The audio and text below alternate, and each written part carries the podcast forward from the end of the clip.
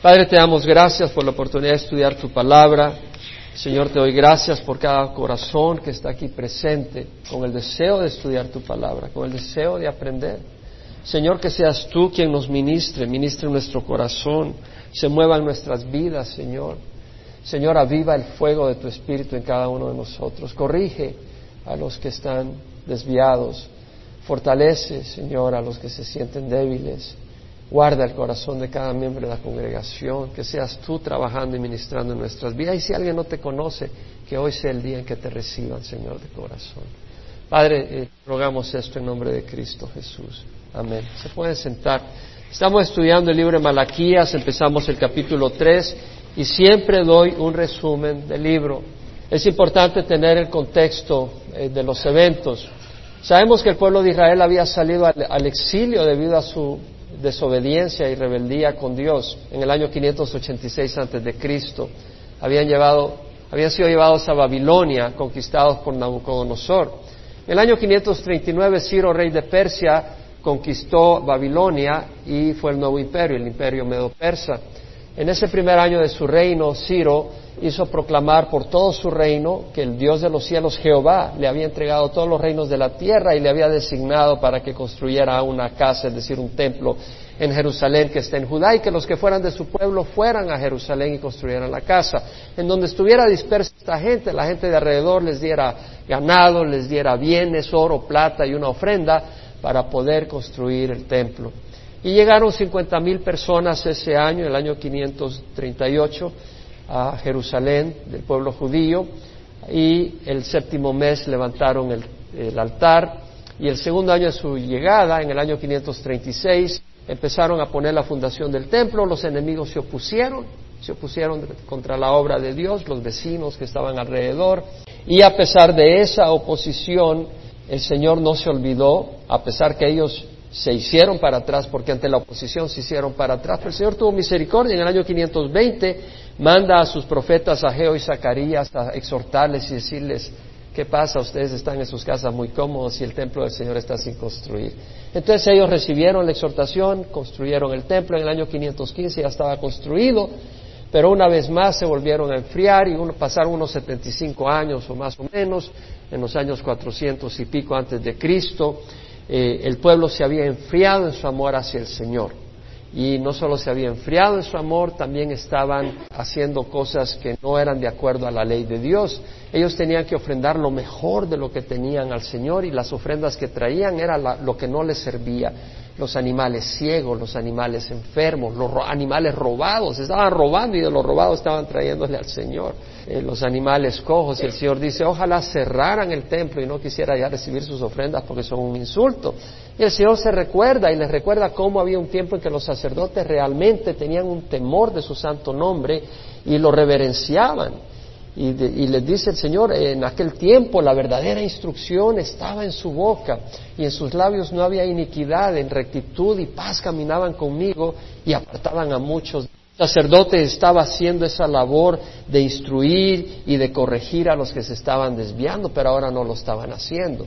Y el Señor se queja también de el pueblo estaba violando la ley casándose con mujeres paganas, de manera de que estaban comprometiendo la fe de ellos, la estaban mezclando con el paganismo y además su corazón se había endurecido y se estaban divorciando de las mujeres de ellos simplemente por casarse con otras mujeres. Y el Señor dice, yo detesto el divorcio. Y hablamos sobre la separación y el divorcio. Ahora continuamos en Malaquías 3, versículo 7, donde dice el Señor desde los días de... Bueno, empezamos el capítulo 3 el domingo pasado y en el capítulo 3 vemos que el Señor, después de hablar de que detesta el divorcio, les dice de que Él va a enviar a su mensajero delante de Él antes de que Él venga y que entonces vendrá el Señor a su templo, el Señor a quienes ellos buscan. Y lo que estaba pasando es que iba a enviar a su mensajero para preparar el camino delante de él. Es decir, el pueblo no estaba listo para recibir a Dios. Y cuando Jesucristo vino, Él mandó a Juan Bautista y cuando venga en su segunda venida va a mandar a Elías para preparar el corazón de la gente. El Señor les hizo saber, ellos están esperando a su Mesías, pero les recordó, bueno, ustedes esperan al Señor que va a entrar a su templo, pero esa venida no va a ser tan fácil ¿Quién va a poder estar de pie cuando venga el Señor? Dice, porque Él vendrá como un fuego, como un jabón de lavandero, es decir, Él va como un fuego de fundidor, va a crisolar, va a meter en el crisol donde se purifica el oro y la plata con fuego, de la misma manera va a purificar a los levitas y entonces su sacrificio va a ser aceptable. El Señor les hace recordar y les hace ver y, también habla de que Él vendrá y traerá juicio contra los adúlteros, contra los injustos, contra los que no temen su nombre. Habiendo dicho eso, vuelve una vez más el Señor a reclamar y ahora le reclama por los diezmos. Y empieza diciendo, desde los días de vuestros padres os habéis apartado de mis estatutos y no los habéis guardados. Volved a mí y yo volveré a vosotros. Ya acá hay bastante enseñanza en ese versículo. Dice, desde los días de vuestros padres os habéis apartado de mí, de mis estatutos y no los habéis guardado. Volved a mí y yo volveré a vosotros dice Jehová de los ejércitos. La palabra estatuto en el hebreo es hoki y quiere decir estatuto, una ordenanza, un mandato prescrito para obedecerse, es un decreto, es un mandamiento, no es una recomendación, es un mandato, es una orden de Dios. Y un estatuto de Dios es distinto a muchas veces los estatutos de los hombres, porque a veces los estatutos de los hombres son caprichosos porque se le pegó algo, ya pone tal regla, pone tal ley. Yo recuerdo una vez en un, en un viaje a cierto país en Latinoamérica, me quitaron el carro, la policía de ese país me quitó el carro y le digo, ¿por qué me quitaron el carro? Porque tiene placas americanas. Le dije, pero si yo pasé por la aduana y hice todos los permisos, sí, pero el director general de la policía dijo ayer que los carros con placas americanas hay que quitarles el carro. Una ley caprichosa. Y bueno, yo sabía en aquel tiempo cómo dar mordidas y todo, pero también acababa de venir al Señor y recuerdo que el Señor me regresó mi carro a las tres horas en un país que no era mío.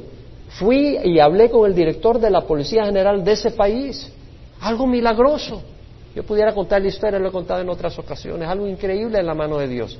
Pero el, estatuto que había puesto ahí era caprichoso. Los estatutos de Dios no son caprichosos tienen razón de ser, son para nuestro beneficio, son buenos y sin imperfección, injusticia o maldad, son para nuestro bien y no debemos ignorarlos. En Deuteronomio 4.8 leemos cuando Moisés va guiando al pueblo de Israel y dice, ¿qué nación grande hay que tenga estatutos y juicios tan justos como toda esta ley que yo pongo hoy delante de vosotros? Toda la ley de Dios es justa, es recta, es cabal. Es como cuando tú haces un trabajo y te deben de pagar 500 dólares, te pagan los 500 y hasta te pagan un poco más. No como en otros lugares donde te dicen te vamos a pagar 500 y te dieron 100. Y con suerte, y te dice si, si pides más te vamos a sacar con balas. Pero no, el Señor es justo. En el Salmo 119, 129 dice, maravillosos son tus testimonios, por lo que los guarda mi alma. La ley de Dios es maravillosa. Las ordenanzas de Dios son maravillosas y hay que meditar en ellas para entender que son maravillosas. El Salmo 119, 144 dice, tus testimonios son justos para siempre. Los testimonios, el mandamiento de Dios es recto, es cabal, siempre. Dame entendimiento para que yo viva. Cuando dice el salmista eso, no está diciendo dame entendimiento cuál es tu mandamiento, no, dame entendimiento de lo que significa. Porque tú puedes obedecer mecánicamente a alguien, esa no es obediencia de corazón. Y pronto, tarde o temprano, terminas desobedeciendo. Pero cuando tú entiendes por qué ese testimonio, cuando tú ves la sabiduría de Dios en ese testimonio y lo abrazas de corazón, entonces tú lo vas a obedecer y vas a vivir, porque cuando caminamos en la ley de Jehová hay vida. El Salmo 119, 117 dice, sosténme para estar seguro y que continuamente preste atención a tus caminos, a tus estatutos. Sosténme para estar seguro y que continuamente preste atención a tus estatutos. Dos cosas muy relacionadas. Porque si tú estás todo golpeado, si tú estás todo desanimado, si tú estás sin esperanza, si las luchas y las crisis te han dejado sin esperanza, si estás en esa situación, no vas a prestar atención a la ley del Señor. Por eso dice, sosténme, que me sienta seguro, que sepa en mi interior que estoy, que estoy contigo, que tú estás conmigo. Y al saber esa seguridad, al sentir ese amor, al saber de que no estoy trabajando en vano, que mi vida no es en vano, yo te voy a obedecer. Y eso es lo que está diciendo. Hablamos con los jóvenes el viernes la importancia de la fortaleza interior. Y el Salmo, en Efesios 3, vea Efesios 3, versículo 14. Pablo ora para que el pueblo de Dios en, en la iglesia de Éfeso, en Asia, tengan entendimiento del amor de Dios y sean fortalecidos en el interior. Eso no es natural. No tenemos fuerzas interiormente, naturalmente. Dios tiene que fortalecernos y por eso oramos. Pablo oraba para que la iglesia en Éfeso fuera fortalecida en su interior. ¿Y no debemos orar nosotros por lo mismo, hermanos? Me preocupa si nosotros solo somos un pueblo que escucha la palabra de Dios y se olvida de orar, porque quiere decir que esa palabra de Dios no ha hallado ancla en el corazón, porque el corazón que entiende lo que la palabra de Dios dice nos hace entender que estamos en una batalla espiritual, nos hace entender que necesitamos de Dios y nos hace entender que dependemos de Dios y eso nos hace clamar a Dios. Muy importante. Hermano, tenemos muchas reuniones de oración, participe en ellas. En Efesios 3:14 dice Pablo, por esta causa doblo mis rodillas ante el Padre nuestro Señor Jesucristo, de quien recibe nombre toda familia en el cielo y en la tierra. Pablo dice, yo doblo mis rodillas, clamo al Padre del Señor Jesucristo, de quien recibe nombre toda familia. Tú le pones tu nombre a tus a tus cosas. Yo cuando iba a la escuela a mi bolsón le ponía mi nombre para que no me lo quitaran otros niños, a mis libros para que no me lo quitaran. Nosotros tenemos el nombre de Dios, Dios ha puesto su nombre, nosotros le pertenecemos, a todo el universo le pertenece a Él. Y lo que está diciendo es que Él ora para que Dios conceda conforme a las riquezas de su gloria. ¿Cuál es la gloria de Dios? Su generosidad, su misericordia, su compasión, su bondad. Debido a la riqueza de su bondad, pide que Él, Dios, en su bondad, conceda al pueblo ser fortalecido con poder por su espíritu en el hombre interior. Tú necesitas fortaleza interior para decirle no al pecado. Yo los veo a ustedes muy santitos, ustedes no tienen tentaciones, ustedes no, no pecan nunca. Yo sí me siento muy débil muchas veces. Y sabes qué? Dice la palabra del Señor que necesitaba ser fortalecidos con poder por su espíritu en el hombre interior. Hermanos, nosotros tenemos que ser fortalecidos con poder. Nosotros necesitamos ser fortalecidos con poder. No te creas que tú puedes caminar en rectitud por tu propia justicia, por tu propia fuerza. Y Pablo lo entendía y oraba para que la iglesia en Éfeso, y nosotros debemos de reunirnos a orar para que cada uno de nosotros camine fortalecido con poder, con poder en el Espíritu. Pero ahora dice, con poder por su Espíritu en el hombre interior, de manera que Cristo muere por la fe en vuestros corazones. Cristo habita en nosotros por fe no a través de una cadena, no a través de una estampa, por fe en tu corazón, no afuera, en tu corazón. Y eso es por medio de la fe que viene del oír y oír la palabra de Dios. Y luego dice que arraigados y cimentados en amor seáis capaces de comprender con todos los santos cuál es la anchura, la longitud, la altura y la profundidad y de conocer el amor de Cristo que sobrepasa el conocimiento para que seas llenos hasta la medida de la plenitud de Dios. Es cuando nosotros no vamos a caminar en los estatutos de Dios si no comprendemos el amor de Dios, lo mucho que nos ama y lo grandioso del que nos ama. Pon de caso un hombre que tal vez hay una joven que está interesado en él, pero si esa persona cree que esa joven no vale nada, ese amor no le interesa. Pero si un joven sabe que hay una muchacha que es preciosa internamente y además físicamente le atrae, y es una mujer y maravillosa y que esa mujer está interesada en él, olvídate, ese hombre pierde la cabeza. Y sabes que Dios es maravilloso y necesitamos conocer qué tan maravilloso es Dios y necesitamos conocer qué tanto nos ama Dios y cuando conozcamos cuánto nos ama Dios y qué tan maravilloso es, vamos a amarle. Y una manera de amarle es obedecer sus mandamientos. El mismo Señor Jesucristo dijo eso.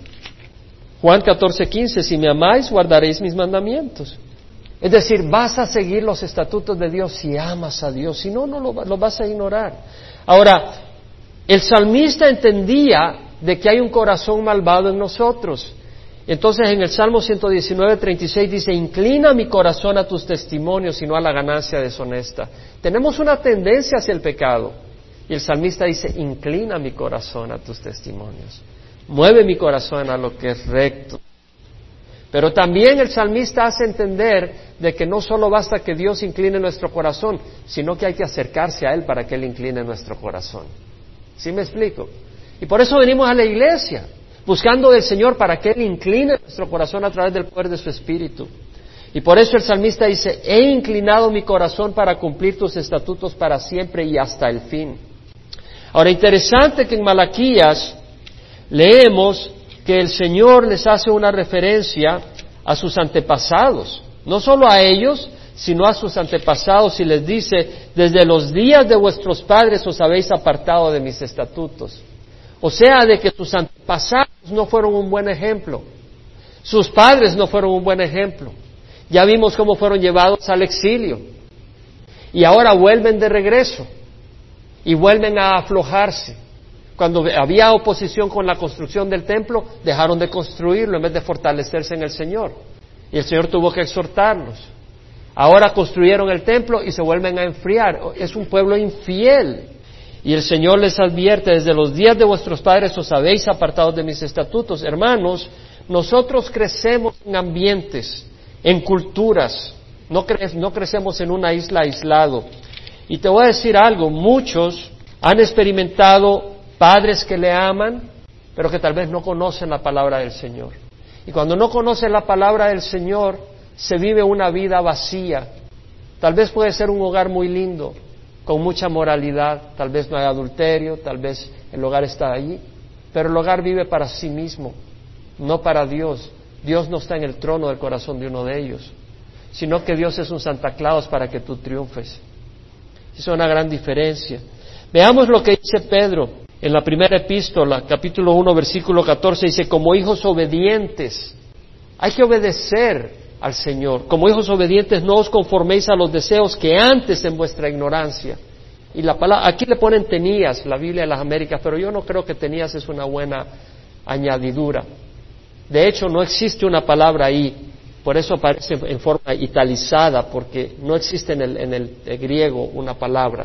Simplemente dice que antes en vuestra ignorancia. Y una mejor añadidura sería, o un mejor sentido, no añadidura, sería que antes gobernaban tu vida en vuestra ignorancia, porque los deseos están ahí.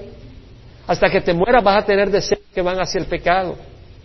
Pero acá está diciendo, como hijos obedientes, no os conforméis a los deseos que antes moldeaban tu vida, sino que así como aquel que os llamó es santo, así también sed vosotros santos en toda vuestra manera de vivir. El Señor nos llama a ser santos.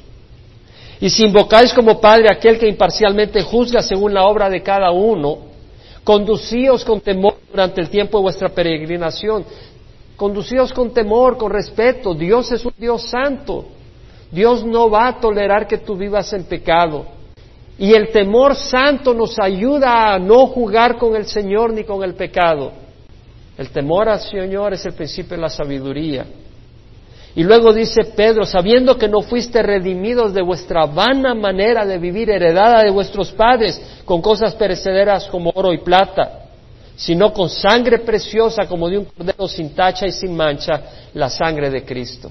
Somos redimidos por la sangre de Jesucristo para no vivir una vida vacía y debemos de ser obedientes al Señor, no ser conformados de acuerdo a los deseos que el mundo alimenta en Levíticos 10, versículo 1 a 3, tenemos la historia en que Nadab y Abidú, los hijos mayores de Aarón, tomaron sus respectivos incenciarios y después de poner en ellos fuego y echar incienso sobre él, ofrecieron delante de Jehová fuego extraño que él no le había ordenado.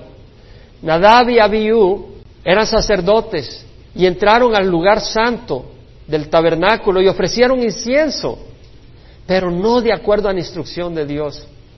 Lo hicieron con un poco de arrogancia, entendiendo que el ministerio, ellos vieron el ministerio no como un acto de obediencia y mansedumbre, lo vieron simplemente como una posición gloriosa. Y es un peligro cuando tú ves el ministerio como una oportunidad de glorificarte y no como una oportunidad de servir mansamente. De hecho, vamos a tomar, vamos a dar un seminario a todos los siervos de esta congregación sobre la mansedumbre y sobre el sometimiento. Porque la mansedumbre no consiste en andar cabizbajo, la mansedumbre consiste en someterse a Dios. La mansedumbre consiste en poder bajo sumisión. Y el sometimiento es a Dios, pero también Dios tiene autoridades delegadas. Y en un país tiene como autoridades delegadas al gobierno. Y en un hogar tiene como autoridad delegada al padre. Y en una iglesia tiene como autoridad delegada al pastor. Y en un trabajo tiene como autoridad delegada a los jefes. Cuando tú no te estás sometiendo a tus autoridades, tú no te estás sometiendo a Dios. Y luego vemos que de la presencia de Jehová salió fuego de que los consumió y murieron delante de Jehová. Entonces dijo Aarón, esto es lo que el Señor habló diciendo, como santo seré tratado por los que se acercan a mí y en presencia de todo el pueblo seré honrado. Entonces lo que vemos acá es que estos siervos estaban ministrando, pero Dios quería obediencia más que servicio. Cuando vamos a servir, que sea en obediencia y mansedumbre. De nada sirve que tú estés sirviendo si tu corazón es rebelde a Dios. De nada sirve que una mujer esté sirviendo en la iglesia si es rebelde a su esposo. De nada sirve que estés sirviendo en la iglesia si eres un rebelde en el lugar de trabajo. De nada sirve que tú sirvas si pasas rebelándote contra las autoridades. Hermanos, tenemos que mostrar ese servicio al Señor, esa obediencia a Dios, a Dios mismo. Si Dios mismo te está dando una ley, una orden y tú la estás desobedeciendo, y dice, bueno, esta ley yo la ignoro, pero voy a servir al Señor. No, obedece al Señor. Lo que le dijo el Señor a, Saúl, obediencia quiero más que sacrificio. Muy importante. Ahora, es interesante en este libro de Malaquías que el Señor siempre tiene una palabra de esperanza. El Señor no, viene a corregir, no viene a destruirles, viene a exhortarles con amor y les dice, volved a mí y yo volveré a vosotros. Qué bonito. En muchos lugares tú la riegas una vez y te cerraron las puertas. Pero el Señor dice, volved a mí y yo volveré a vosotros. Vengan a mí y yo los voy a bendecir. Mientras hay vida en este mundo, hay esperanza. Pero cuando tú te mueres ya no hay esperanza. Dice la palabra, está decretado que los hombres mueran una sola vez y después de esto el juicio. No hay, no hay purgatorio, mis hermanos, búscalo en la Biblia. No hay purgatorio, no hay oración que te saque del infierno si tú te vas en acto de rebeldía de este mundo y eres rebelde a Dios. Ahora, en el versículo 7 y 8 vemos que el Señor dice, ustedes dicen cómo hemos de volver. Y entonces el Señor le vuelve a decir, ¿robará el hombre a Dios? Vosotros me estáis robando. Pero decís, ¿en qué te hemos robado? Y el Señor le dice en los diezmos y en las ofrendas. Interesante, el Señor les dice, ¿robará el hombre a Dios? Ustedes me están robando. Y ellos les dicen, ¿en qué te hemos robado? El pueblo estaba insensible a que estaba violando la ley de Dios. El pueblo estaba ciego a que no estaban cumpliendo sus responsabilidades ante Dios. El salmista dijo, en mi corazón he atesorado tu palabra para no pecar contra ti. ¿Tú quieres caminar rectamente? Necesitas conocer la luz de Dios. Y eso es a través de la palabra. Por eso el salmista dice, en mi corazón he atesorado tu palabra para no pecar contra ti. Que atesorar esa palabra para saber cuál es la voluntad de Dios. Y esa es la obligación de los pastores, enseñar la palabra de Dios para que el pueblo sepa cuál es la voluntad de Dios y caminen en ella. Ahora, tú puedes oír la palabra de Dios muchas veces y endurecer tu corazón. No va a ser sin fruto negativo. En Proverbios 29.1 dice la palabra, el hombre que después de mucha reprensión endurece la cerviz, de repente será quebrantado sin remedio. Si tú endureces tu corazón a la exhortación del Señor, se va a endurecer tu corazón y lo único que puedes esperar es el juicio de Dios. Eso le pasó a Israel en Segunda de Crónicas, capítulo 36. El Señor les hace ver cómo el juicio que vino a ellos fue por su necedad. 15 al 17 dice el Señor, Jehová Dios de sus padres, les envió palabra repetida veces por sus mensajeros, porque Él tenía compasión de su pueblo y de su morada. Cuando el Señor nos da su palabra es por compasión porque Él tiene compasión de nosotros, nos está exhortando. Y dice, pero ellos continuamente se burlaban de los mensajeros. Uno de pastor ha visto la burla de personas. Yo como pastor he sufrido la burla de muchas personas, a veces en las calles cuando llego a tocar puertas, a veces dentro de la misma iglesia. Se continuamente se burlaban de los mensajeros de Dios, despreciaban, mofaban de sus profetas.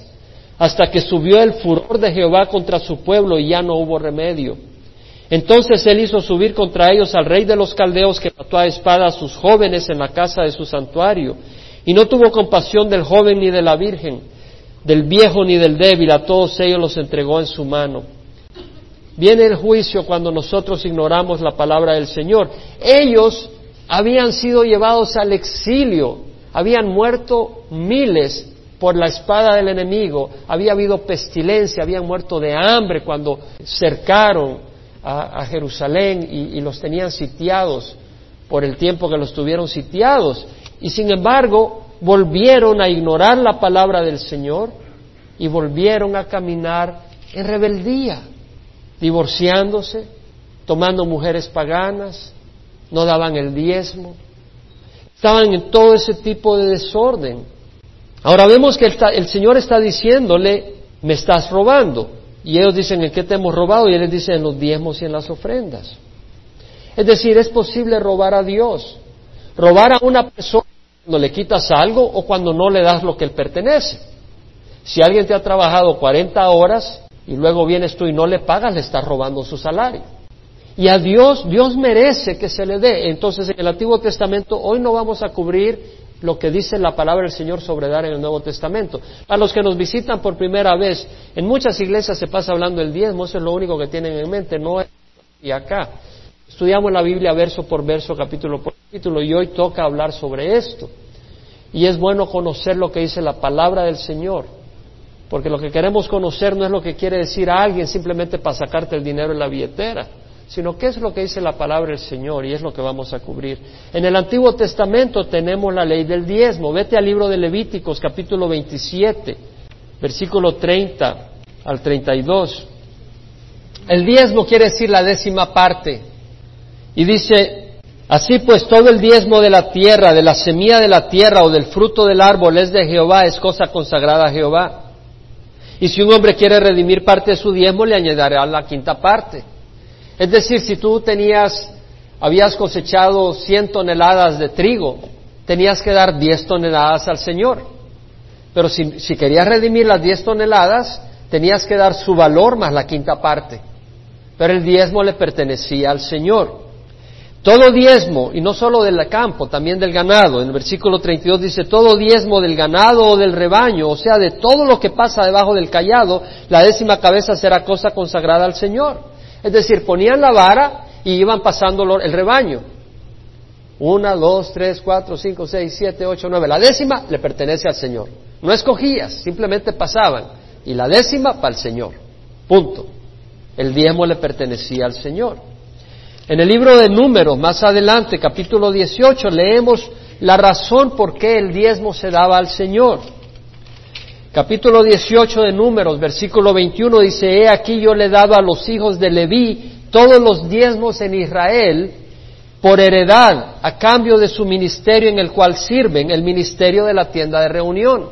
Dios había designado la tribu de Leví, los levitas, para servir en el templo, en el tabernáculo, para enseñar la palabra, para las cosas relacionadas con las ceremonias religiosas y todo lo que tenía que ver con la vida religiosa del pueblo.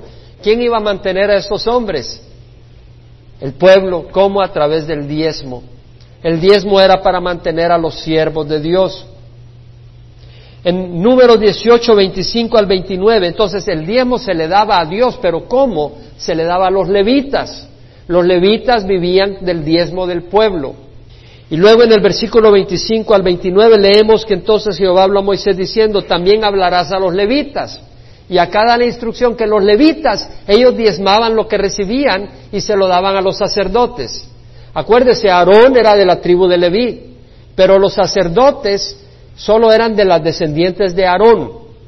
Entonces ahora vemos que todos los levitas, de los diezmos que recibían, ellos diezmaban lo que recibían y se lo daban a los sacerdotes, para que los sacerdotes tuvieran de qué vivir. Y acá leemos, también hablarás a los levitas y les dirás, cuando recibáis de los hijos de Israel los diezmos que de ellos os he dado para vuestra heredad, ofreceréis de ello una ofrenda al Señor, el diezmo de los diezmos. Y vuestra ofrenda os será considerada como los cereales de la era o como el producto de la vagar. El diezmo que le daban a los sacerdotes, ellos no eran del ganado, era simplemente de los cereales o del lagar, de, los viñedos. Así también vosotros presentaréis a Jehová una ofrenda de vuestros diezmos que recibís de los hijos de Israel y de ellos daréis la ofrenda a Jehová, al de Jehová al sacerdote Aarón. De todos los dones que recibís presentaréis las ofrendas que le pertenecen al Señor, de lo mejor de ellas la parte consagrada de ellas. Es decir, los levitas recibían el diezmo, punto. Pero ahora los levitas veían que era lo mejor que tenían y le daban de eso el diezmo. El diezmo, pero el diezmo no lo peor, sino que buscaban lo mejor. Le daban la décima parte, pero la mejor décima parte al Señor. Se la daban a Aarón y a los demás sacerdotes. Al Señor se le daba lo mejor, no lo que no te servía. Ese era el espíritu que se le daba. Ahora vamos al, al libro de Números, capítulo 18, versículo 8 al 11. Leemos de las ofrendas y de las primicias. Una cosa es el diezmo, el diezmo del cereal, el diezmo del ganado, pero ahora vemos las primicias, que son los primeros frutos, y las ofrendas especiales. Esas le pertenecían a los sacerdotes, no a los levitas. Entonces vemos en número 18, versículo 8 al 11, dice, entonces habló Jehová a Aarón, he aquí yo te he dado el cuidado de mis ofrendas. Todas las cosas consagradas de los hijos de Israel te las he dado a ti como porción y a tus hijos como provisión perpetua. Esto será tuyo de las ofrendas santísimas preservadas del fuego. Toda ofrenda de ellos, aún toda ofrenda de cereal y toda ofrenda por el pecado y toda ofrenda por la culpa que ellos me han de presentar, será santísima para ti y para tus hijos. Es decir, traían becerros, traían cabras, traían ovejas y las presentaban en ofrendas, sacrificaban de acuerdo a la ley ceremonial. No vamos a entrar en todo eso, pero sacrificaban animales y algunas de esos sacrificios, en algunos como en el holocausto se quemaba todo el animal, punto. Y en algunos sacrificios por el pecado se quemaba las vísceras, la grasa dentro del altar y el resto del animal fuera del campamento se quemaba. Nadie tocaba carne de eso, pero habían otras ofrendas donde el sacerdote sacrificaba y quemaba parte, pero parte le correspondía al sacerdote para que se lo comiera. Y parte para aquel que había ofrendado podía comer también. Entonces dice que había, cuando hay una ofrenda, donde hay parte que se preserva, el sacerdote la comía. Entonces aquí vemos dónde podía comer carne el sacerdote, de las ofrendas. También dice, y por supuesto, con el cereal que recibían, ellos podían vender y con eso comprar ganado también. Pero dice, como ofrenda santísima la comerás, todo varón la comerá, cosa santa será para ti. Esto también será para ti la ofrenda de sus dádivas, todas las ofrendas mesidas de los hijos de Israel, las he dado a ti, a tus hijos y a tus hijas contigo como porción perpetua. Todo el que esté limpio en tu casa podrá comerlo. Entonces vemos acá las ofrendas. De las ofrendas, lo que no se quemaba se le daba a los sacerdotes. Pero luego está lo de las primicias, los primeros frutos cuando tenía una cosecha, los primeros frutos le pertenecían a los sacerdotes. Dice, todo lo mejor del aceite nuevo y todo lo mejor del mosto y del cereal, las primicias que presenten a Jehová te las daré a ti. Los primeros frutos maduros de todo lo que hay en su tierra que traigan al Señor serán tuyos, todo el que esté limpio en tu casa podrá comer de ellas. Entonces vemos que las ofrendas, vemos las primicias y también veremos que los primogénitos le pertenecían a los sacerdotes. Dice, todo el que abre la matriz de toda carne, ya sea hombre o animal, que presenten a Jehová, será tuyo. Sin embargo, el primogénito del hombre será, ciertamente redimirás, y el primogénito de animales inmundo redimirás. Es decir, el primer varón que nacía de, una cabra, de una vaca, se la daban a los sacerdotes. Y el primer varón del ser humano le pertenecía a Dios. Pero el Señor ya había escogido a la tribu de Leví para servir en el templo, ninguna otra tribu podía servir. Entonces lo que hacían era redimir a ese primogénito con una ofrenda económica. Y por eso dice el versículo 16, en cuanto a su redención, de un mes lo redimirás según tu evaluación por cinco ciclos en plata, según el ciclo del santuario que es de veinte Vimos las ofrendas, las primicias, vimos los primogénitos, me interesa hablar sobre ofrendas especiales, porque había necesidades especiales dentro del pueblo de Dios, como construir el tabernáculo. Y el Señor pidió ofrendas especiales. Vamos a Éxodo 35, 4, 9, cuando estaban por construir el tabernáculo. Dice, habló Moisés a toda la congregación de los hijos de Israel diciendo, esto es lo que Jehová ha ordenado, diciendo, tomad entre vosotros una ofrenda para el Señor. Tomad, no dice jalad, no dice arrebatad. Tomad. Para el Señor, todo aquel que sea de corazón generoso. Ahora, el pueblo había sido esclavo en Egipto. Y cuando salieron, todos los vecinos les dieron oro, plata y todo. Entonces muchos tenían un corazón agradecido. Y de un corazón agradecido nace generosidad. Y, luego dice, aquel que sea de corazón agradecido, tráigale como ofrenda al Señor oro, plata, bronce, tela azul, púrpura y escarlata, lino fino, lino fino y pelo de cabra, pieles de carnero teñidas de rojo, pieles de marsopa y madera de acacia, aceite para el alumbrado, especias para el aceite de la unción y para el incienso aromático, piedras de ónice y piedras de engaste para el éfod y para el pectoral. O sea, una ofrenda material para la construcción del tabernáculo. Y luego dice, y que venga todo hombre hábil de entre vosotros y haga todo lo que el Señor ha ordenado. También es un llamado a dar de las habilidades que Dios le ha dado a algunos, de su tiempo y sus habilidades. El versículo 21 al 25 dice, todo aquel a quien impulsó su corazón y todo aquel a quien movió su espíritu, vino y trajo la ofrenda de Jehová para la obra de la tienda de reunión, para todo su servicio y para las vestiduras santas. Es decir, hubieron personas que fueron movidas, su corazón dijo, sí, quiero ayudar a construir el tabernáculo, vamos a dar materia. Y otros dijeron, quiero, quiero servir. Todos aquellos de corazón generoso, tanto hombres como mujeres, vinieron y trajeron broches, pendientes, anillos y brazaletes, toda clase de objetos de oro. Cada cual pues presentó una ofrenda de oro al Señor. Ellos no dijeron, ok, voy a presentar esta fantasía, la de oro me quedo para mí. No, le trajeron lo mejor al Señor. Y todo aquel que tenía tela azul, púrpura, escarlata y lino fino, pelo de cabra, pieles de carnero teñidas de rojo y pieles de marsopa, lo trajo. Todo aquel que podía hacer una contribución. Si no podías, no. Pero todo el mundo tenía, todo, el mundo tenía algo. Y todo aquel que podía hacer una contribución de plata y bronce trajo la contribución reservada para Jehová. Y todo el que tenía madera de acacia para cualquier obra de Jehová, la trajo. Unos tenían oro, otros plata, otros madera. De lo que tenían, traían. Y todas las mujeres hábiles hilaron con sus manos y trajeron los que habían hilado. Vemos sus habilidades, ¿verdad? Entonces de sus habilidades dieron. En el capítulo 36, 36 de Éxodo leemos el versículo 2 al 7, puedes leerlo tú por tu cuenta, pero voy a recalcar el versículo 5 donde dice que el pueblo traía más de lo que se necesitaba para la obra de construcción que Jehová les había ordenado que se hiciera. La gente respondió generosamente y había hasta de más. Entonces tuvieron que dar una orden diciendo ningún hombre ni mujer haga más trabajo para las contribuciones del santuario, porque hay demasiado. Era un pueblo generoso, agradecido a Dios, y trajeron de lo de él. Cada uno trajo de acuerdo a, a cómo Dios había movido su corazón. No fue, no fue por obligación, y Malaquías, entonces vemos en el capítulo 3, versículo 9, que el Señor dice, con maldición estáis malditos porque vosotros la nación entera me está robando. Lo que vemos acá es que no dar el diezmo era un pecado serio. El Señor trajo maldición, punto. Con maldición estás malditos porque vosotros la nación entera me está robando. Segundo, vemos que toda la nación le estaba robando al Señor.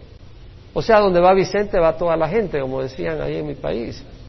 Ten cuidado de decir, yo estoy bien porque todos mis vecinos son así.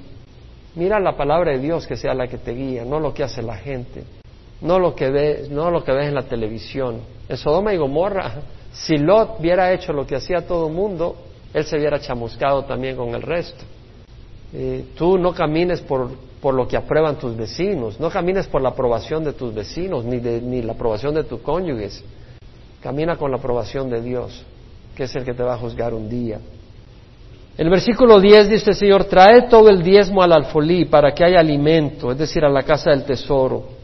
Y ponedme ahora a prueba en esto, dice Jehová de los ejércitos, si no os abriré las ventanas del cielo y derramaré para vosotros bendición hasta que sobreabunde.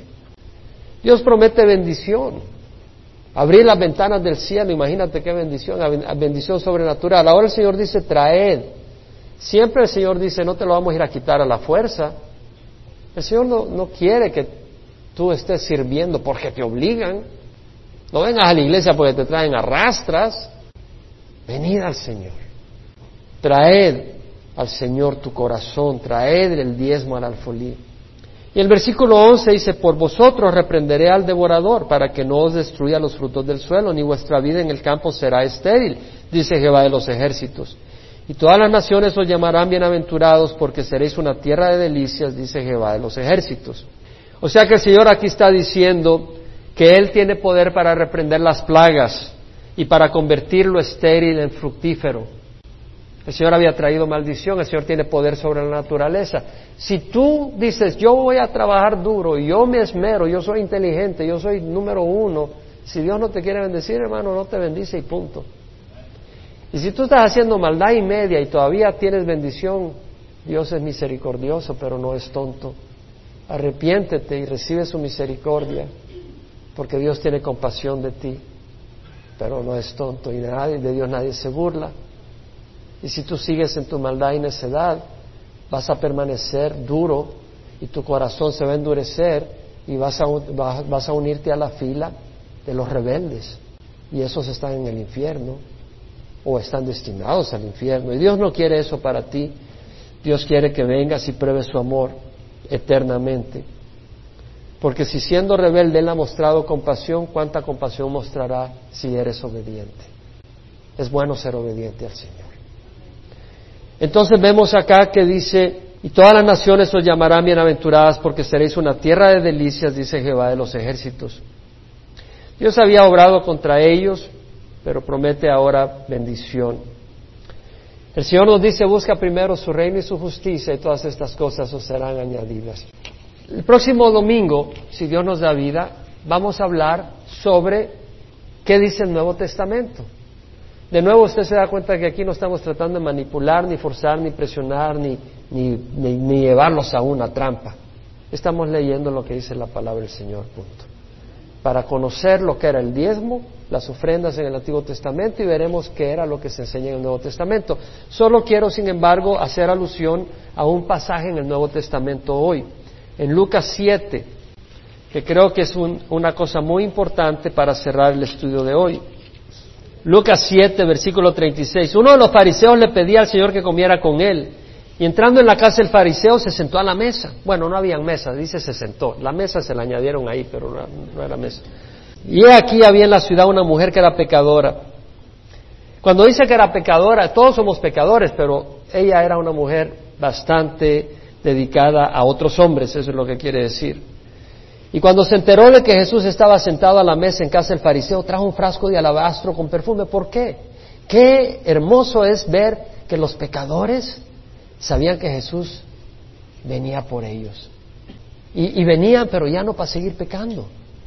Venían con esperanza. Se sentían que había valor, que había esperanza, que su vida iba a cambiar. Se sentían sucios, pero con la posibilidad, porque a veces cuando estás en el pecado ni te sientes sucio. Pero ante el Señor se sintieron sucios, pero a la vez con la posibilidad de ser lavados. Es como aquel que no sabía que estaba enfermo. Y de repente le dice, ¿sabes qué? Tienes esta enfermedad, ¡Ah! pero también te puedo sanar. dice, wow, Dios mío, gracias. Y eso es lo que el Señor hace. Entonces esta mujer viene al Señor y trae un alabastro con perfume, un alabastro caro. Y poniéndose detrás de él, detrás de él a sus pies, y lo que pasaba es que se sentaban ahí en algunos cojines y las piernas las ponían hacia atrás. Entonces ella viene detrás del Señor para lavarle los pies con sus lágrimas. Comenzó a regar sus pies con lágrimas y los secaba con los cabellos de su cabeza, besaba sus pies y los ungía con perfume. Y el fariseo que le había invitado dijo para sí, si este fuera profeta, sabría quién y qué clase de mujer es la que le está tocando, pues es una pecadora. Me imagino, me pregunto cómo sabía él eso. En todo caso, en todo caso, esta mujer era conocida en la ciudad ahí. Y respondiendo Jesús le dijo, Simón, tengo algo que decirte. Le dijo, di maestro. No sabía que venía la trampa. Cierto prestamista tenía dos deudores. Uno le debía 500 denarios y el otro 50. Y no teniendo ellos con qué pagar, perdonó generosamente a los dos. ¿Cuál de ellos entonces le amará más? Simón respondió y dijo, supongo que aquel a quien le perdonó más. Jesús le dijo, has juzgado correctamente. Y volviéndose hacia la mujer, le dijo a Simón, mira, ¿ves esta mujer? Yo entré en tu casa y no me diste agua para los pies. En aquel tiempo eso era normal. Tú llegabas a visitar a alguien y te lavaban los pies. Llamaban a un esclavo y te lavaban los pies. Ni me lavaste los pies. Pero ella ha regado mis pies con sus lágrimas y los ha secado con sus cabellos. En ese tiempo, en la cultura palestina, judía, cuando llegabas a la casa de alguien te, recibía con besos en la mejilla. Dice, no me diste un beso, que era algo de cortesía. Pero ella desde que entré no ha cesado de besar mis pies. No ungiste mi cabeza con aceite, pero ella ungió mis pies con perfume. Por lo cual te digo que sus pecados, que son muchos, han sido perdonados porque amó mucho, pero a quien poco se le perdona, poco ama. Y yo creo de que eso nos hace entender la naturaleza de dar. Si nosotros entendemos lo mucho que nos ama Dios, queremos darle. No solo nuestras finanzas, le queremos dar nuestro tiempo, nuestras vidas. Cuando yo vivía en la tradición, a mí no me hacías, sí, tal vez dar una limosna, podía tal vez dar una limosna, pero hacerme que yo te diera mi tiempo, olvídate. Que me quitaras mi fin de semana y yo, me fuera, yo no me fuera a la playa, olvídate. Aunque estaba en la tradición. Pero cuando recibí a Cristo no me tenías que decir dos veces más que yo viviera para el Señor. Porque sabía lo que el Señor había hecho por mí. Y mi corazón estaba lleno de agradecimiento. Yo le ruego al Señor que nos haga ver el amor que tiene. Vamos a alabar al Señor. Y si nunca has recibido a Jesucristo, yo te invito a que lo recibas. Él ha dado su vida en la cruz por nosotros. Si nunca has recibido a Jesús, te voy a dar la oportunidad que lo recibas. Ora conmigo. Padre Santo, te ruego perdón por mis pecados. Creo que Jesús murió en la cruz por nuestros pecados. Sé que su sangre es preciosa y de gran valor y estima en el cielo como para pagar por mis pecados. Hoy recibo a Jesús para que guíe mi vida. Lo recibo como Señor y Salvador mío. Entra a vivir en mi vida. Dame tu espíritu para tener poder de decir no al pecado y sí a la justicia recta. Abre mis ojos, lléname de tu amor, a ti y hacia otros para hacer tu voluntad. En nombre de Jesús. Si ha hecho esta oración por primera vez, quiero que sepas que el Señor ha entrado a recibir a tu corazón